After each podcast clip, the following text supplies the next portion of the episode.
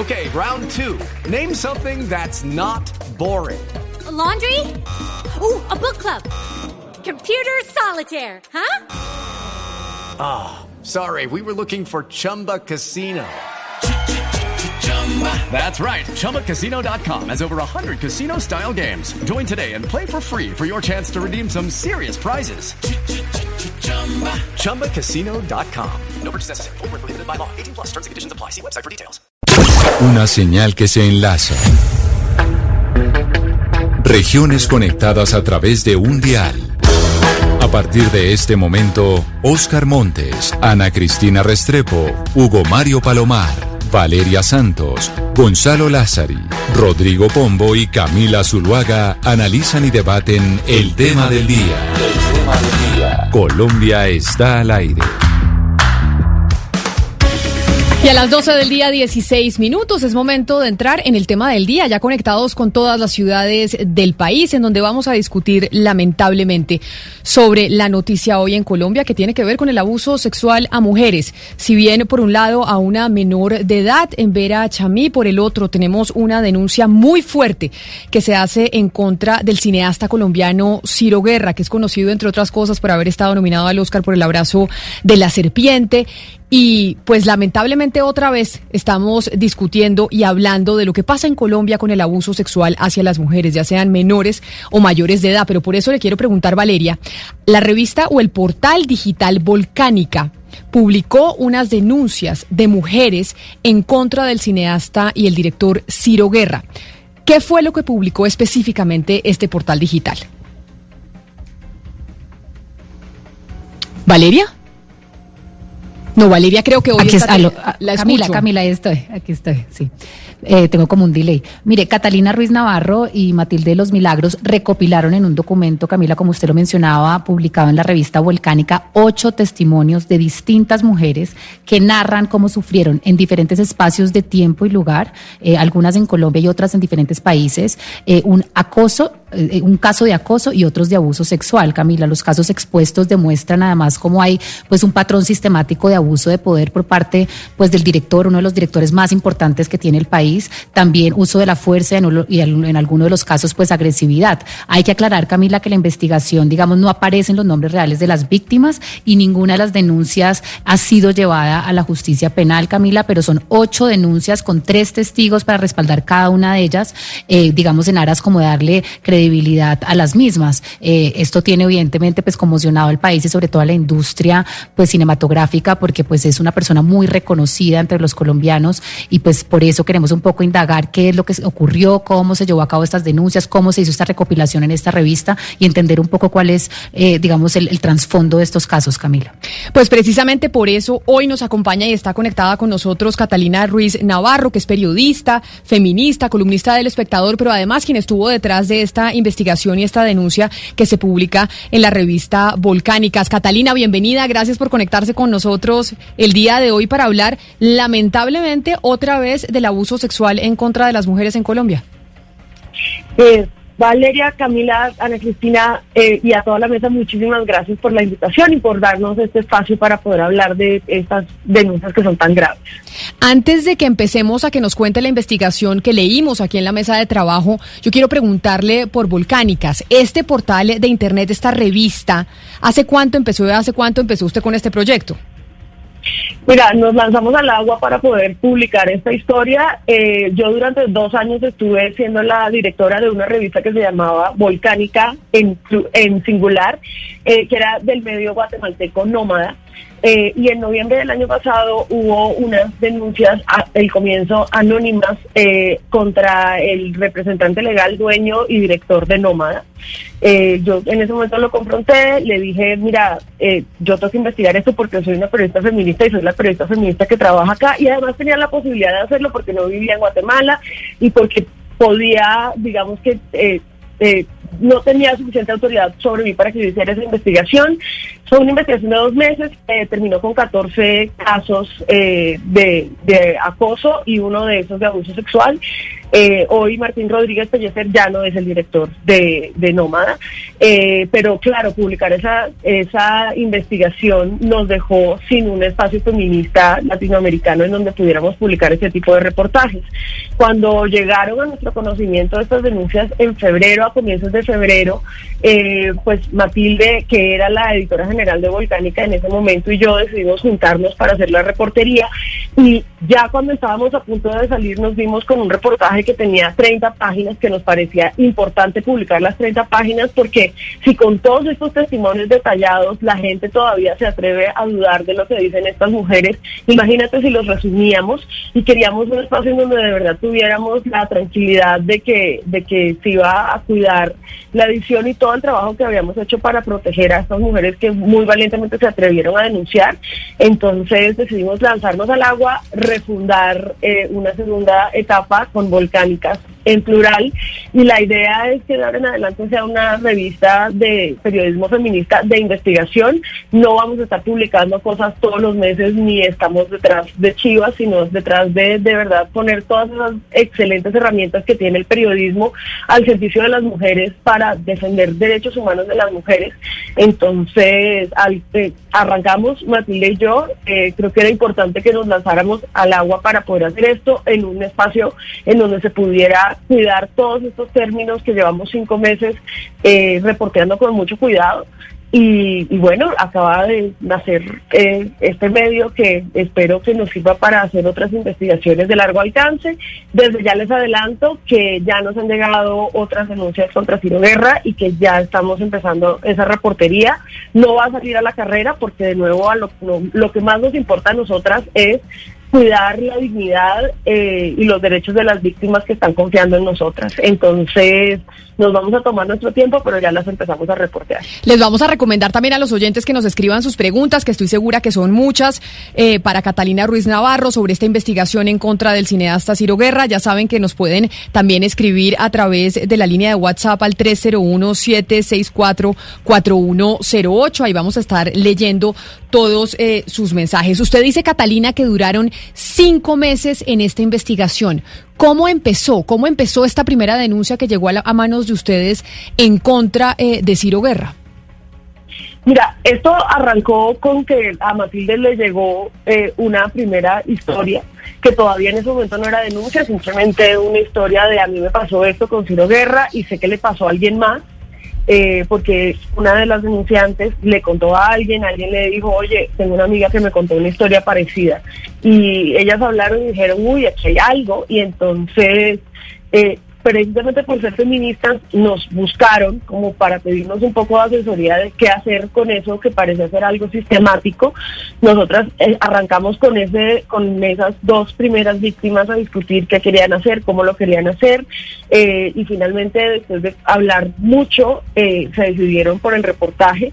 Y a partir de eso empezamos a tomar los testimonios de ellas eh, y a empezar a preguntar por ahí a ver si había más testimonios. Arrancamos con cinco testimonios principales y luego fueron apareciendo otros tres. Fuimos haciendo esas entrevistas, esto casi que, que ya cuando llegamos al momento de las entrevistas ya estábamos todas en cuarentena. Eh, y a partir de cada una de las entrevistas empezamos a buscar posibles testigos que pudieran corroborarnos estas historias para entrevistarlos de forma independiente o entrevistarlas. Eh, y fuimos sacando todo eso, son como más de 10 horas de grabación, de entrevistas. Y luego pasamos a hacer el desgrabado y, eh, y a evaluar todos esos testimonios con las víctimas, porque hay algo aquí que es muy importante.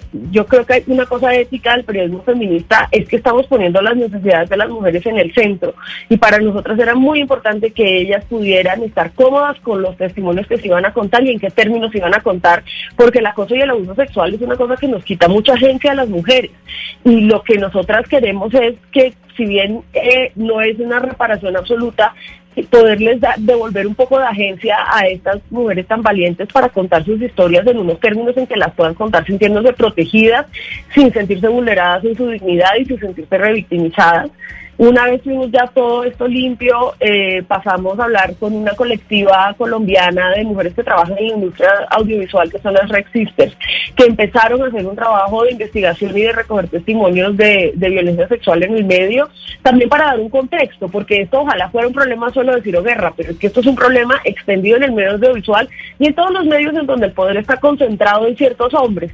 Eh, y ya cuando tuvimos toda esta información, bueno, esto tomó cinco meses, además porque aquí había muchas idas y venidas de que a veces se sentían nerviosas o ansiosas las denunciantes y necesitaban tomar un respiro, eh, por ejemplo, que todas estuvieran haciendo unos procesos de terapia individuales, porque esto tiene una afectación emocional salir públicamente con estas denuncias y era muy importante que ellas estuvieran eh, con todo el apoyo psicosocial y emocional posible, que no todo se lo podemos dar nosotras, por supuesto, para poder salir y que esto fuera lo menos revictimizante posible. Y una vez todas estas condiciones se dieron, buscamos a Ciro Guerra ayer para pedirle su versión de la historia y hacerle las preguntas que le hicimos, que aparecen transcritas en el reportaje. Esto nos parecía muy importante porque, pues, eh, había que incluir el punto de vista de él, eh, que, que por supuesto fue negarlo todo eh, pero, pero de todas maneras eso es importante porque se trata de poner esas herramientas periodísticas al servicio de las mujeres. Catalina. Y es una de las cosas claves. Precisamente sobre eso que usted dice, que buscaron a Ciro, que querían el, el testimonio de él. Hoy eh, él publicó a través de su cuenta de Instagram que había decidido borrar toda la información y todas las fotos porque estaban siendo objeto de una serie de ataques y que por esa razón pues iba a dejar todo en manos de la justicia que iba a por que iba por Instagram por ese medio a contar todo lo que pasó y a demostrar eh, las mentiras que ahora están diciendo en su contra y que en algunas horas publicará unas grabaciones de conversaciones de las mujeres que ahora lo están eh, señalando que demuestran cómo se armó todo un complot en su contra. Es importante aclarar que nosotros hablamos con la manager de Ciro Guerra, nos dijo que sus abogados le habían recomendado que no hablara públicamente y por esa razón pues no iba a estar eh, presente en este programa, pero como él no va a estar presente, permítame Catalina poner el audio de la respuesta que dio Ciro Guerra a esta publicación y a estas denuncias a través de un video en sus redes sociales. Buenas tardes a todos, soy Ciro Guerra y quiero manifestar que la publicación que se ha hecho hoy en día en la revista virtual Volcánicas, en la que se hacen acusaciones gravísimas en mi contra, es completamente falsa. No he cometido ninguna de las faltas que de las que se me acusan, no he cometido ninguno de esos crímenes y en vista de la naturaleza y la gravedad de esas acusaciones, no me queda ninguna otra opción que recurrir a las vías legales para limpiar mi nombre y eso es lo único que puedo hacer eso es lo que haré. Les pido que por favor esperen antes de juzgar a que la justicia revele la verdad en este caso le quiero pedir disculpas a todas las personas que han sido afectadas por este texto, que han tenido que leer esas horrorosas y mentirosas palabras. Eh, tengo la tranquilidad de saber que soy inocente y que no he cometido ningún crimen y por eso doy la cara con mucho gusto y espero que pronto se conozca toda la verdad. Gracias. Esa es la declaración de Ciro Guerra. Antes de las preguntas de mis compañeros de la mesa de trabajo, precisamente sobre esas declaraciones, Catalina, quiero que eh, respondamos una pregunta que hacen muchos oyentes, que es eh, reiterativa cada vez que se habla de una denuncia de acoso sexual y violación. Y es que dicen los oyentes, ¿por qué las mujeres hablan hasta ahora? ¿Por qué no lo hicieron inmediatamente? Que yo creo que esa es una pregunta que siempre sale a flote cuando se habla de denuncias de acoso sexual y de abuso. Y me gustaría que usted le respondiera a esos comentarios de los, de los oyentes. Y es, ¿por qué eh, las mujeres se demoran en denunciar? Mira, lo primero es porque las mujeres tienen miedo y acaban de ser vulneradas y violentadas en su cuerpo, en su dignidad, eh, en su dignidad humana y yo creo que eso es una cosa muy difícil para cualquier mujer tener que pasar por eso y entiendo perfectamente que no salgan a denunciar de forma inmediata. De hecho, nos demoramos cinco meses haciendo esta investigación para poderles dar garantías de que pudieran estar protegidas cuando salieran estas historias y que esto fuera de la forma menos revictimizante posible. Y esto tomó cinco meses. Entonces, creo que si cualquier mujer sale a decir las cosas inmediatamente, contra una persona que tiene más poder que ella, porque recordemos que el abuso y el acoso son un abuso de poder. Siempre se da en el contexto en el que el agresor tiene más poder que las mujeres, porque a nosotros no nos acosan por pendejas. Si estamos en condiciones de igualdad, uno dice quítate y ya, se acabó el problema. El problema es cuando no podemos decir quítate porque estamos en una desigualdad de poder. Y por eso es que están hablando hasta ahora, porque quieren hacerlo de la mejor manera y de una forma protegida, y por eso buscaron a unas periodistas para que pusiéramos las herramientas del periodismo al servicio de estas denuncias. Eh, yo además quiero decir sobre las declaraciones de Ciro Guerra que entre el primer testimonio que nos dio y su segunda declaración hay algunas diferencias. Por ejemplo, hay una diferencia, eh, Catalina. Eh, Catalina, te puedo preguntar sobre una diferencia fundamental que yo veo ahí. En el video él no habla de él no habla de denuncias anónimas mientras que en el escrito sí, y las denuncias no son anónimas. Y yo creo que ese no es un tema menor para conversar acá porque ustedes no están hablando de anónimos. Por favor, explícale esa diferencia a los oyentes porque aquí esa diferencia hace toda la diferencia entre cómo se trata un tema de acoso.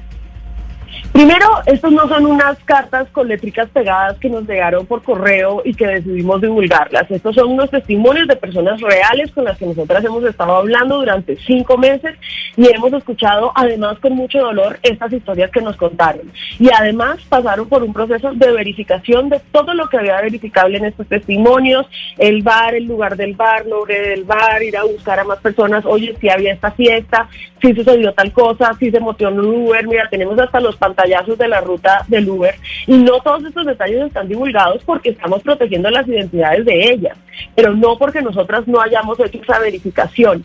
Y esa diferencia, Ana, que tú haces es clave porque, a ver, nosotras somos dos periodistas, nosotras no le podemos garantizar a las víctimas anonimato porque para eso tendríamos que ser el Estado, definitivamente no tenemos ese poder. Lo que nosotros les podemos garantizar es darles un espacio seguro para que ellas con su voz cuenten sus historias, que es otra cosa que me gustaría decir, que ha dicho mucho que darles voz a las víctimas. Ellas tienen voz. Nosotras no les estamos dando voz a ellas. Ellas tienen voz y tienen agencia. Lo que nosotras como periodistas les estamos dando es un espacio seguro y protegido en donde puedan contar esto. Y es muy importante lo que tú dices porque, porque aquí es donde entran las herramientas periodísticas. Esta es un, este es un oficio que nos da herramientas de verificación. Claro, Catalina. Que si nos, pero, pero sobre las diferencias, porque ahí mi compañera Ana Cristina la interrumpió. Usted estaba hablando de más diferencias entre la declaración que dio eh, Ciro Guerra en sus redes sociales y cuando habló con ustedes y lo que les dijo a ustedes cuando ustedes estaban elaborando esta pieza periodística. Sí, hay unas diferencias que son importantes. Por ejemplo, él no dice que él no ha acosado ni abusado sexualmente de nadie, dice que no ha cometido crímenes. Y eso es una diferencia muy grande en el segundo testimonio. Otra cosa clave es que él en el primer testimonio nos dice que fue a una sensibilización contra el acoso sexual de Netflix. Sin embargo, en el reportaje aparece que eh, en el caso del acoso en, el, en, en uno de los rodajes, que la productora de ese rodaje hizo un taller que Ciro no asistió al taller. Y la diferencia quizás más grande entre el primer testimonio y el segundo es que la primero que nos dice es que esto es un montaje eh, por, por su apoyo al paro nacional que es una cosa que es bastante absurda, primero porque él antes de forma reiterada había dicho, por ejemplo, cuando fueron las elecciones Petro Duque, varias personas lo buscaron y le pidieron que se pronunciara y él dijo, yo no quiero meterme en política. Pero entonces ahora resulta que va a ser un mártir de la izquierda. A todas estas queremos decir que nosotras también apoyamos el paro nacional y no tendríamos razón para sabotearlo por eso. Y él ahora está diciendo también que esto es un complot en su contra. Eh, yo le preguntaría cuál es la motivación de ese complot, qué se supone que ganan estas mujeres contando estas historias y qué ganamos Matilde y yo reporteándolas, porque esto es un reportaje de cinco meses que nosotras hicimos además gratis. Entonces, no, no veo exactamente cuál puede ser el interés de nadie en dañar específicamente a Ciro Guerra ni cuál puede ser la ganancia política de eso. Y esas son unas diferencias que son muy importantes. Ahora, él dice que él va a publicar unas conversaciones y que lo va a desmentir. Yo estoy muy interesada en ver cómo va a suceder eso, porque lo primero que tiene que hacer es eh, por supuesto que él sabe quiénes son las denunciantes porque él fue el que las agredió, pero primero nos tiene que probar que esas mujeres cuyos nombres él supuestamente va a divulgar son las que cuentan esas historias. ¿Y cómo va a hacerlo? Sin mostrarnos que él hizo todas esas cosas a estas mujeres. Y luego de probarnos que, que la mujer A es la mujer B que aparece en el testimonio, nos tiene que probar que eso todo es mentira. Eh, yo creo que eso es una vuelta argumentativa muy interesante. Quiero ver cómo va a ser esa pirueta, porque me parece que es hasta incriminante que él salga a decir ahora los nombres de ciertas mujeres, que chance nos enteramos hasta de nuevas denunciantes posibles, porque porque bueno, él, definitivamente sabe de qué mujeres estamos hablando, pero si él va a decir públicamente sus nombres se va a incriminar. Pero mire, Catalina, muchas personas están criticando la decisión justamente de proteger la identidad que tiene pues un fundamento, digamos, en, el periodismo que muchas personas no entienden. Dicen que al final esto puede atentar contra los principios fundamentales pues de presunción de inocencia y de derecho a defenderse. Y como ustedes decidieron o las víctimas decidieron no acudir a la justicia penal, entonces él queda para muchas personas como sin posibilidad de defenderse si los si las si las identidades están protegidas. ¿Por qué, digamos, se decide protegerlas y si sí se está violando o no el derecho a a poderse defender sin conocer a estas personas? A mí me encanta esa pregunta porque creo que las personas que están diciendo esto tampoco van a creer si esto se va a la justicia penal. Eh, a ver, eh, esto se trata de qué significa justicia para las víctimas, no qué significa justicia para mí en mi capricho individual y qué es lo que yo quiero que las víctimas hagan. Entonces, en esa medida, nosotras les hicimos muchas veces las preguntas, ¿qué sería justicia para ustedes? Y lo que nos dijeron todas es, uno, que esto no vuelva a suceder, que Ciro no vuelva a acosar ni a violentar a nadie, porque esto le puede seguir pasando a otras mujeres. Y una cosa que no ve en el reportaje es que entre el 2013 y el 2019 él va aumentando en violencia en las agresiones. Dos, que ellas no tengan que vivir con el secreto de estas historias y que otras mujeres las puedan conocer, que esto pueda ser público, porque no puede ser que a ti te violenten y encima te tengas que guardar el secreto. Eso, eso es una doble revictimización. Y tres, que en otros gremios los acosadores y los abusadores entiendan que esto es inaceptable y que otras mujeres entiendan que no están solas en esto. Y eso es lo que es justicia para las víctimas. Y tenemos que sacarnos de la cabeza eso de que solo la justicia penal por un juez es la verdad y la única forma de justicia y reparación, porque no lo es. O sea, los jueces colombianos, de verdad, ¿cuántos casos? Ni siquiera tenemos casos definitivos en los más importantes, por ejemplo, Jaime Garzón. Vamos, nuestro caso de violencia sexual en Colombia de, de mayor visibilidad, que es Ginette Bedoya. Ginette lleva 20 años teniendo que contar de formas tortuosas y revictimizantes una y otra vez su historia. Y esa es una experiencia que no le podemos estar haciendo a las víctimas. Si una víctima puede darse ese tiro, meterse al sistema legal, bien por ella, maravilloso, lo está haciendo por todas. Pero esa no es una experiencia que le podemos hacer a todas. Entonces entiendo, Catalina, que digamos que en el movimiento feminista que recupera, enhorabuena, gracias a Dios, y de manera muy valiente, este tipo de casos que no son para nada fáciles, entre otras cosas, ustedes no tienen como propósito, digamos, la justicia vindicativa o sancionatoria, sino lo que ya se conoce técnicamente como justicia reparativa. Y en ese sentido, ustedes estarían dispuestos, y digamos, eh, pues las fuentes que ustedes manejan, a, por ejemplo, eh, exigir un perdón público de sus eh, acusados, a pedir incluso indemnización por los perjuicios, pero no a que estos señores, por más violadores y demostrados violadores, paguen y purguen cárcel? Es que si Ciro Guerra va a la cárcel, eso cómo repara a las víctimas y cómo previene que otros hombres hagan esto. O sea, es que no se trata de hacer un, un método punitivo ni tampoco creemos en la justicia punitiva. Lo que queremos es que esto deje de pasar. Eso es mucho más poderoso y es muchísimo más importante. Eh, y yo creo que tenemos que empezar a pensar que la única forma de verdad y la única forma de justicia no es lo que dice un juez. ¿Cuántos jueces Pero entonces, pero entonces, Catalina, básicamente entonces, si no es la única forma de justicia, lo que diga un juez, según entiendo, entonces estaríamos acudiendo también al linchamiento, que el linchamiento sería el método de mm. justicia frente a estos abusadores? No, esto no es linchamiento por varias razones. Primero porque nadie le ha hecho ningún tipo de daño a Ciro Guerra en su cuerpo ni en su dignidad, ni hay mujeres con picos y espadas y antorchas afuera de su casa, ni él teme por la seguridad de su vida, ni por la seguridad de su integridad física. O sea, eso primero no está sucediendo. Que la gente está eh, eh, manifestando su repudio, bueno, todos tenemos derecho a hacer eso si coges y acosas mujeres y las violas, o sea, creo que eso es lo mínimo que uno puede hacer, pero él no tiene ningún temor por su integridad física. Dos, aquí el que tiene poder es él, porque él que dice sin empacho que va a tomar acciones legales es él que tiene la plata y que tiene el poder para ir con unos abogados. Estas víctimas no tienen la capacidad económica para ir a pagarse un abogado y echarse una batalla legal de cuánto tiempo. Y tres, hay una diferencia muy grande entre que estas denuncias se hayan hecho así casualmente y hayan salido en redes sociales, que eso se llama escrache, y las mujeres están en absolutamente todo su derecho porque cada persona tiene derecho a contar sus historias de vida a quien quiera y en el contexto que quiera. Eso es libertad de expresión. Pero acá hay un paso más y es que aquí buscaron a unas periodistas y nosotras pusimos al servicio de ellas esas herramientas periodísticas precisamente para que no sea un linchamiento. Precisamente porque las periodistas feministas podemos ser una instancia de verificación en las denuncias de las mujeres y este es un oficio que nos da las herramientas para evaluar si una historia es cierta o no, si es verosímil o no, si es coherente o no. Y ese es el trabajo que nosotras estamos haciendo y eso es muy diferente al linchamiento. Pero quedan algunas dudas en medio de toda esta historia y una de esas tiene que ver con, con las eh, supuestas víctimas de este, de este abuso.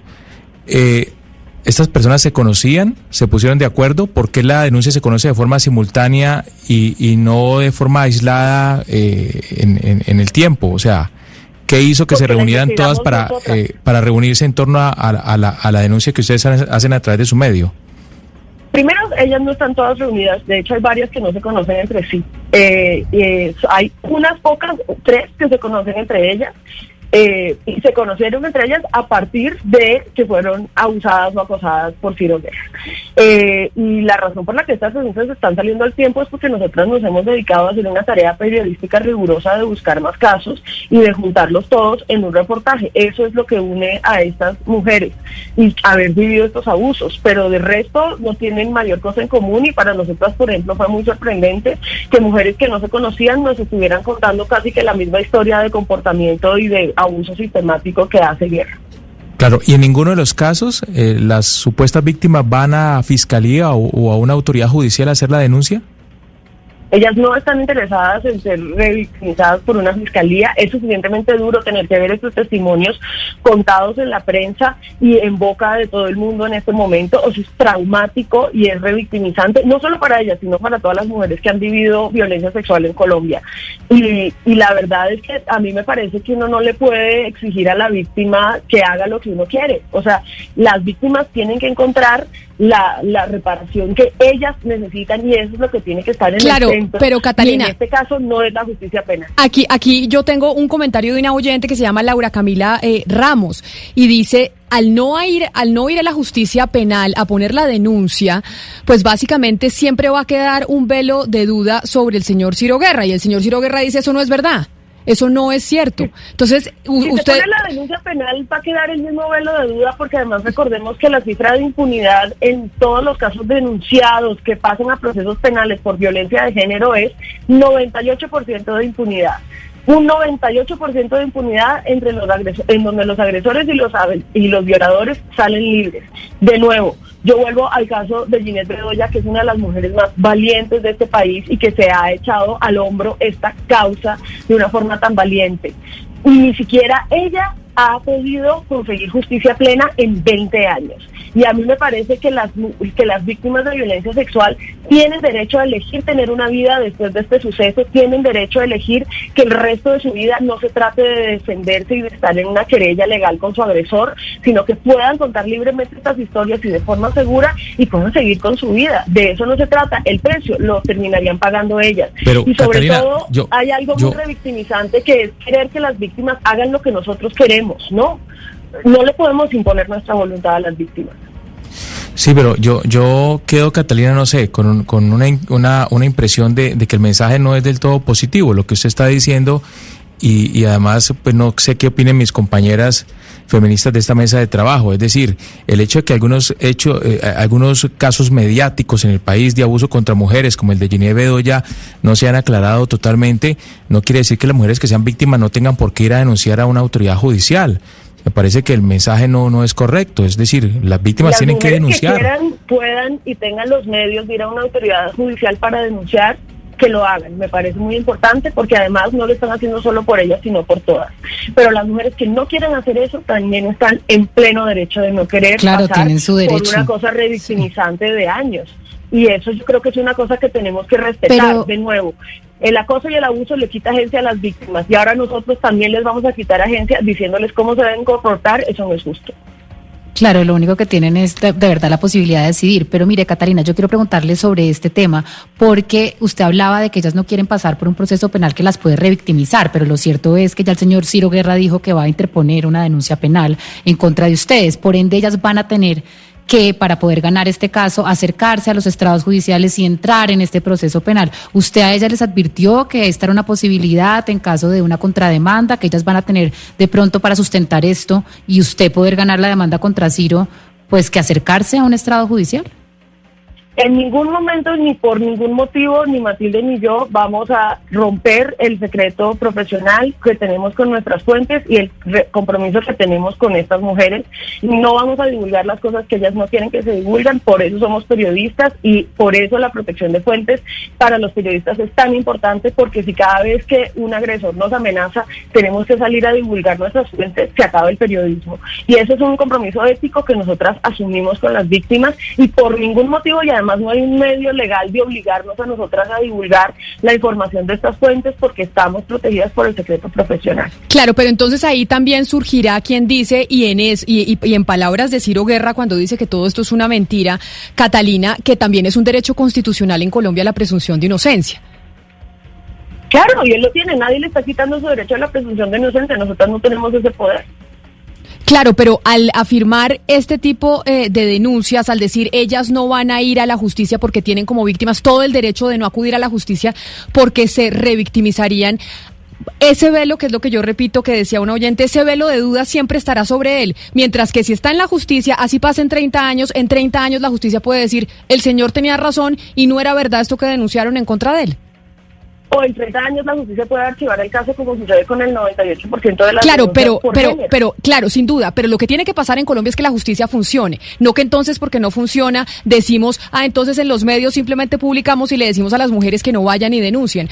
por lo que tenemos que velar es porque las porque la justicia funcione y le dé una respuesta a esas mujeres que son abusadas. Eso es lo que deberíamos intentar lograr en un país como el nuestro, donde vemos lo que pasó con la niña en Vera, lo que lo que vemos eh, eh, constantemente con abusos en contra de las mujeres, que no tengan miedo de denunciar, porque al, tener miedo de denunciar, pues seguirán estos casos impunes siempre. Primero, no es simplemente que los medios publiquen estas noticias, acá hay una investigación rigurosa de cinco meses, no es simplemente salir a publicarla. Segundo, no es responsabilidad de las víctimas que la justicia en Colombia funcione. Y no podemos poner esa carga desproporcionada en las víctimas de que ahora, como ellas fueron violentadas, ellas son las responsables de iniciar una cruzada para que funcione la justicia en Colombia. Tercero, si queremos que las mujeres denuncien, tenemos que arrancar por creerles y no pasar por esa revictimización mediática a la que las estamos sometiendo. Cuando le creamos a las mujeres, vamos a crear espacios seguros para que las mujeres denuncien. En este momento esos espacios no existen. Y decir que las víctimas tienen derecho a no acudir a la justicia penal no es decirle a las mujeres no denuncien. Como yo acabo de decir, cualquier mujer que quiera, pueda y esté en condiciones emocionales, físicas y económicas de denunciar ante la justicia, que lo haga por favor, lo está haciendo por todas. Pero pero si una víctima no quiere hacerlo, está en todo su derecho. Catalina, eh, Ciro Guerra ha dicho que él va a interponer acciones legales por toda esta situación. Además, ha calificado como horrorosas y, desastrosas las palabras que, lo involucran a él en el tema del abuso y de la, violación sexual. Estoy de acuerdo, pero, Catalina, ¿qué, horrorosas y desastrosas. ¿Qué, pasa si, si mañana un juez de la República dice que Ciro Guerra no es abusador ni es violador? Pues primero hay que ver qué denuncia va a poner Ciro Guerra eh, eh, y contra quién. Eh, se le va a poner contra nosotros, eso sienta un precedente contra la libertad de prensa en Colombia y, la, y el derecho a la información. Eso es lo primero. Eh, ¿Y qué pasa si mañana es que un juez puede decir que sí o que no? Y por lo menos en lo personal, yo que llevo haciendo cinco meses de esta investigación, yo le creo a las víctimas de forma absoluta. Claro, Catalina, pero entonces no, me, no me cabe la menor duda y yo conozco su trabajo y sé que esta ha sido una investigación rigurosa, pero frente a esa pregunta de mi compañero Oscar, Montes, si la justicia dice que Ciro Guerra no es eh, un violador o no es un acosador, finalmente entonces seguimos creyendo que sí lo es. Entonces, básicamente, aquí no estamos respetando el derecho constitucional de la presunción de inocencia, que también es un derecho de cualquier ser humano. Camila, pero además, ¿cómo va a decir que es un violador si nadie lo ha denunciado? Ni nosotras, pues porque no se necesita una denuncia penal para decir que alguien es un violador. Y ni nosotras ni las víctimas, y esto que quede por favor muy claro, tenemos el poder, porque nos están ubicando un poder que no tenemos, de quitarle a una persona su presunción de denuncia. Tan la tienen que ustedes la están presumiendo. Me parece muy bien, cada persona puede leer el reportaje y hacerse su propia idea sobre si esto es verdad o no es verdad. Y eh, cada persona está en su libre derecho y él mantiene su presunción de inocencia. Nosotras lo que estamos aquí garantizando es el derecho de las víctimas a su libertad de expresión de contar sus historias de una forma segura y protegida sin que sean revictimizadas ni perseguidas. Y eso es lo que nosotras estamos haciendo, que es lo que nos corresponde. Catalina, hay, digamos, dos términos acá. Aquí estamos hablando de conductas sexuales inapropiadas y hay dos, eh, dos eh, conductas que son muy distintas. Una es el abuso, que digamos es muchísimo más claro el abuso sexual que el acoso sexual. En el, cuando hablamos de acoso sexual, pues uno diría, y ambos están, digamos, pasan por el matiz del consentimiento, pero digamos que en el acoso sexual en algunos casos no sería tan claro. Ustedes cuando tratan estos temas que implican no abuso, que sí es más claro, sino acoso sexual, cómo eh, tratan el tema del consentimiento, que es, digamos, eh, eh, un poco más difícil de, definir o de determinar. Hay una cosa muy importante en todos los testimonios de acoso, por ejemplo, y es que todas las víctimas le dicen a Ciro Guerra que no, de forma clara, directa y reiterada. Y él continúa. Y en algunos casos, cuando las mujeres están solas, hace uso de la fuerza para agredirlas. Por ejemplo, tenemos este caso del Uber donde el tipo llega a manosearla en la entrepierna y la única razón por la que ese caso de acoso no pasó a ser abuso sexual es porque el conductor del Uber frena el carro y baja a tiro guerra del carro y le dije le dice no más, aún sin entender el idioma en el que ellos estaban hablando. Y eso es una cosa que es muy importante. Eh, y creo que la principal medida de acoso, y esto lo sabe Ciro Guerra, porque cuando le preguntamos si entendía lo que era el acoso, nos dijo, si uno avanza, una mujer te dice que no, uno debe parar, eh, es que le dijeron que no de todas las formas posibles. Y él no paró e incluso usó la fuerza física para tratar de besarlas y, menos, y manosearlas, lo cual es muy, muy grave. Catalina, acudiendo a su vasta experiencia sobre estos temas y, digamos, utilizando el caso de Ciro, eh, pero yéndonos más allá y, como teorizando un poco, hace algunos meses tuvimos acá una profesora de la Universidad eh, de los Andes muy docta en materia de feminismo. Y eh, se armó un debate entre los mismos compañeros de la mesa porque yo le manifesté a ella y gracias a Dios ella estuvo totalmente de acuerdo conmigo que para evitar esas líneas grises absolutamente difusas en el acoso sexual, sexual, solo en el acoso, no en el abuso, pues sería bueno inclusive llegar a formalidades como por ejemplo celebrar un documento que quede absolutamente explícito entre ambas partes de que ambas partes están presentando un acuerdo libre, consentido, etcétera, etcétera. ¿Usted qué opina sobre eso? Yo creo que eso es absolutamente innecesario. Los hombres eh, son hombres que son adultos, que se comunican con otras personas de forma normal, que no tienen ninguna discapacidad cognitiva y que se pueden dar perfectamente cuando cuenta cuando una mujer no quiere. Otra cosa es que no les importe que ellas no quieran. Pero perfectamente puede uno darse cuenta cuando uno está haciendo un avance no deseado desde el lenguaje corporal, desde que te digan no y no es necesario andar con un contrato en el bolsillo para cada vez que alguien te dice me pareces bonita. Eso es absolutamente innecesario. Los hombres son perfectamente capaces de ser funcionales en el mundo y darse cuenta cómo comunicarse con las personas y se dan cuenta cuando una mujer no quiere.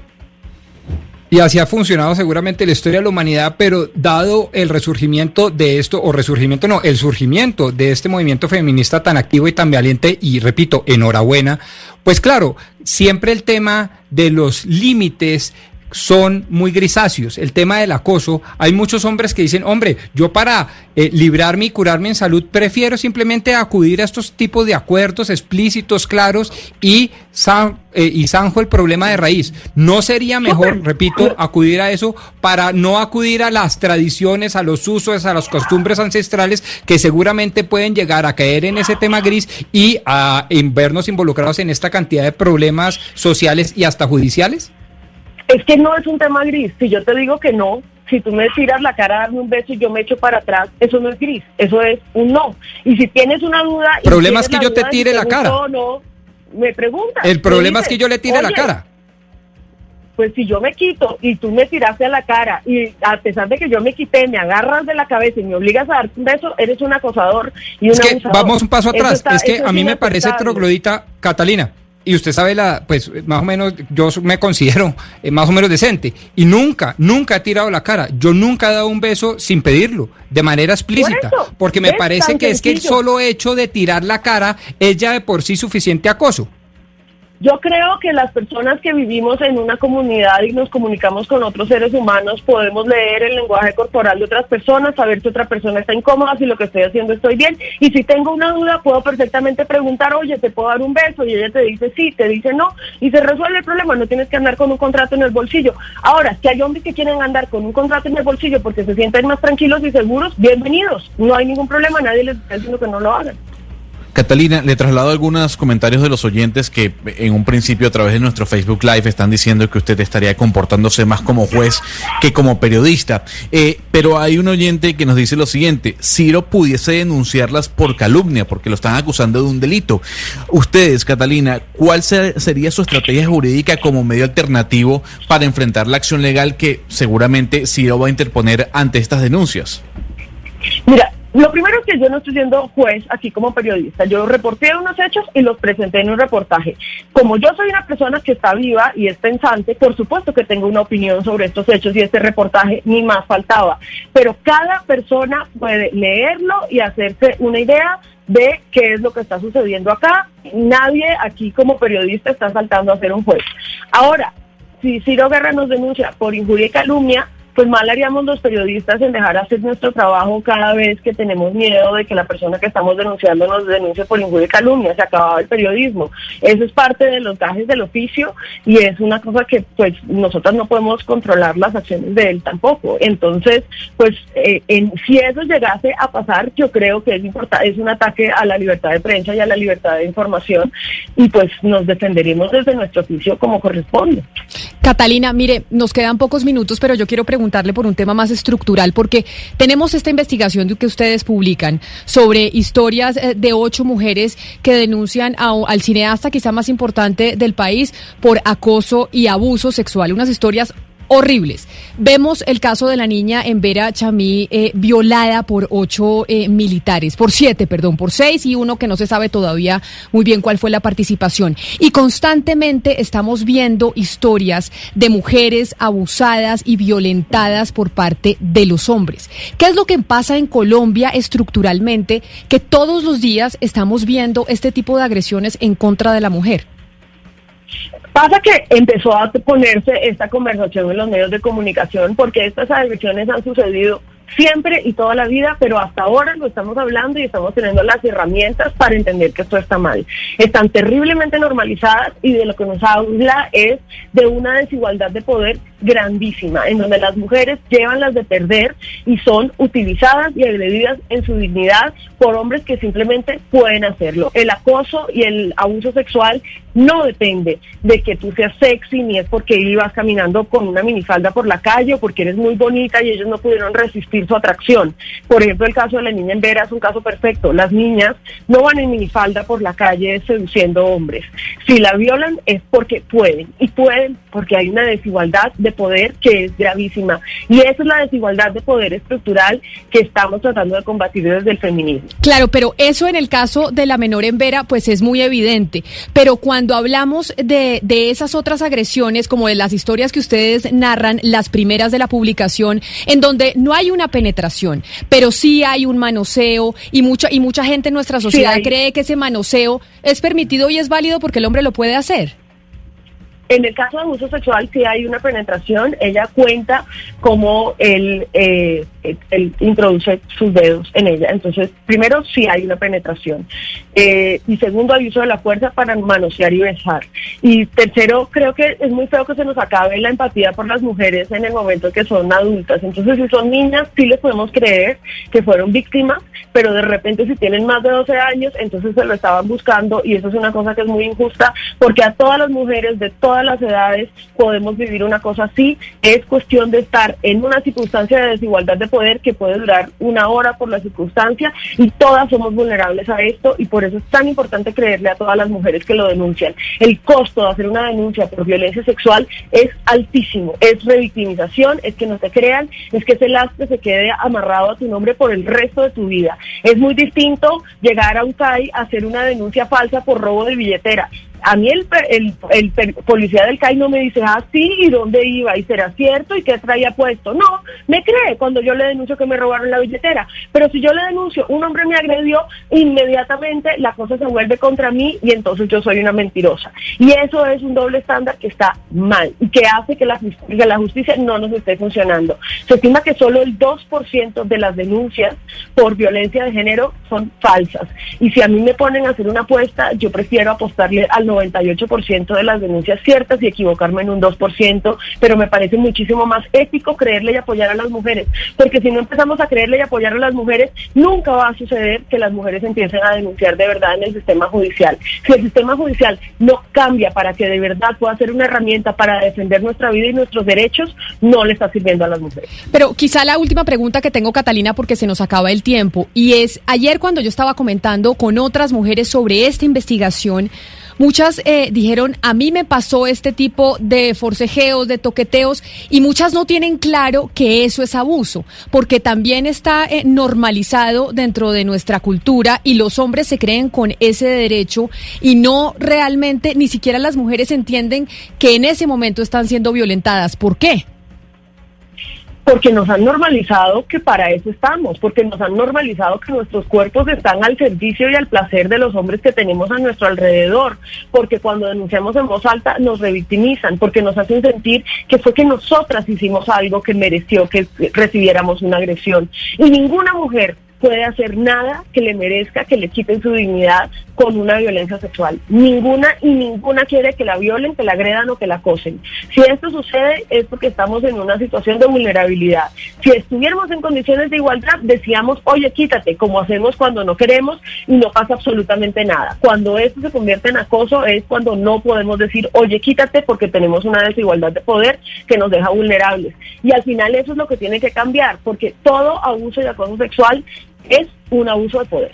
Así es, pues es Catalina Ruiz Navarro, periodista, feminista, columnista del espectador, pero además la autora con otra compañera suya de esta investigación sobre ocho mujeres que están denunciando al cineasta Ciro Guerra por abuso y acoso sexual. Muy valientes, como les han dicho eh, muchos eh, oyentes a través de las redes sociales hoy en este programa, Catalina, por esa investigación, por ese trabajo de cinco meses al que le pusieron ustedes el corazón por las mujeres y según entiendo, pues muchas otras están escribiendo para denunciar cosas similares del cineasta. Vamos a ver qué dice la justicia, porque finalmente él, él fue el que dijo que va a, a ir a los tribunales para pues proteger su buen nombre. Mil gracias por haber estado hoy aquí con nosotros en Mañanas Blue respondiendo todas las preguntas de mis compañeros de la mesa de trabajo. A ustedes muchísimas gracias por abrirnos este espacio eh, y también a un saludo a Matilde, mi compañera reportera que seguramente nos está escuchando y también a todas las mujeres que hablaron para este reportaje. De verdad, nosotras no nos cansamos de decirles lo valientes que son y cuánto apreciamos que hayan tomado esta medida porque yo sé que va a ser reparatoria para otras víctimas posibles y, para otras víctimas que ya han sucedido, esto va a ser muy importante y creo que lo principal es que, que estemos juntos para defender la dignidad de las mujeres. Un abrazo, Catalina, mil gracias y un saludo, por supuesto, y una felicitación también a Matilde, su compañera. Ustedes, gracias a todos los oyentes por haber estado conectados en sintonía con nosotros y por haber escuchado este testimonio de Catalina Luis Navarro. Nos escuchamos de nuevo mañana viernes a las diez y media de la mañana. Ya llegan mis compañeros de Meridiano Blue con toda la información de Colombia y del mundo. Hello, it is Ryan, and I was on a flight the other day playing one of my favorite social spin slot games on chumbacasino.com. I looked over the person sitting next to me, and you know what they were doing? They were also playing Chumba Casino. Coincidence? I think not. Everybody's loving having fun with it. Chumba Casino is home to hundreds of casino style games that you can play for free anytime, anywhere, even at 30,000 feet. So sign up now at chumbacasino.com to claim your free welcome bonus. That's chumbacasino.com and live the Chumba life. No purchase necessary. DTW, void, were prohibited by law. See terms and conditions 18 plus.